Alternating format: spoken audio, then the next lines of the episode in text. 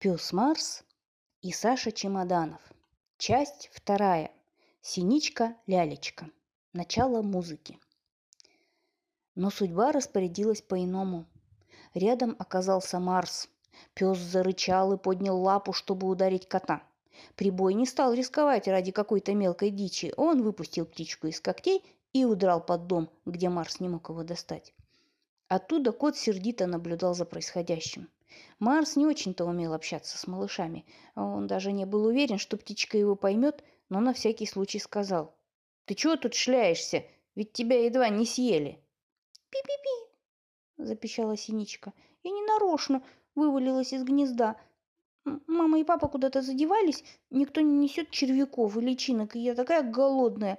За что на меня набросилось это существо?» «Разве мама не говорила тебе про врагов кошек?»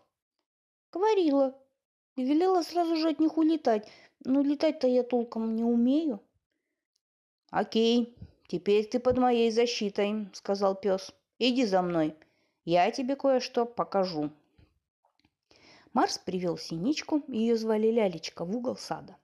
Копнул лапой прелую землю, червей в ней оказалось изобилие, и Лялечка с удовольствием поела. Благодарная, она вспрыгнула на Марсову спину и стала чесать шерсть своими нежными коготками. При этом она еще выклевывала блох из псовой шерсти. Марс урчал от удовольствия, как кот. Пришлось Лялечке временно жить в собачьей конуре, которую Марс охранял от кота. Иногда синица выпрыгивала из конуры и тренировалась в летании под охраной пса. Вскоре Лялечка стала знатной летуней и вовсе не боялась котов. Навестив родное гнездо, она никого там не нашла, то есть осталась одинокой. Таким же одиноким чувствовал себя и Марс, поэтому он был несказанно рад, когда Лялечка снова к нему прилетела и предложила продолжить дружбу. Марс наслаждался пением Лялечки и тоже стал пробовать петь. Поначалу грубое горло пса издавало жуткие звуки, как будто скрипела ржавая дверь.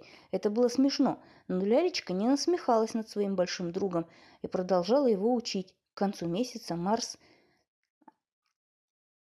к концу месяца они уже пели на два голоса. Лялечка дискантом, а Марс басом. Однажды она поймала кузнечика и хотела его проглотить, как вдруг кузнечик, его звали Кузявкин, от страшного страха заиграл на скрипке. Лялечке игра понравилась.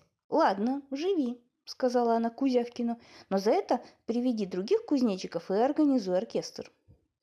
Кузявкин подскочил высоко в воздух, как делают все кузнечики, и отправился к своему племени.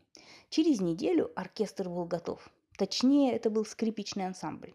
Теперь Лялечка, Марс и ансамбль кузнечиков под управлением Кузявкина устраивали концерты, на которые слетались, сходились и сползались насекомые, птицы и мелкие животные. Концерты происходили на ступеньках крыльца, которое служило сценой. Во время концерта объявлялось перемирие – то есть птицы не ели мошек и червяков, а мыши не боялись котов. Два соседских кота, серый в полоску Денискин и рыжий ролик, должны были охранять концерты, но они не удержались и стали подвывать, причем с большим успехом. Мышиный писк тоже оказался красивым, и восемь мышей исполнили собственное сочинение для писка с оркестром. Жужжание комаров напоминало прекрасную симфонию, но самым прекрасным было пение лялечки в сопровождении марсового воя.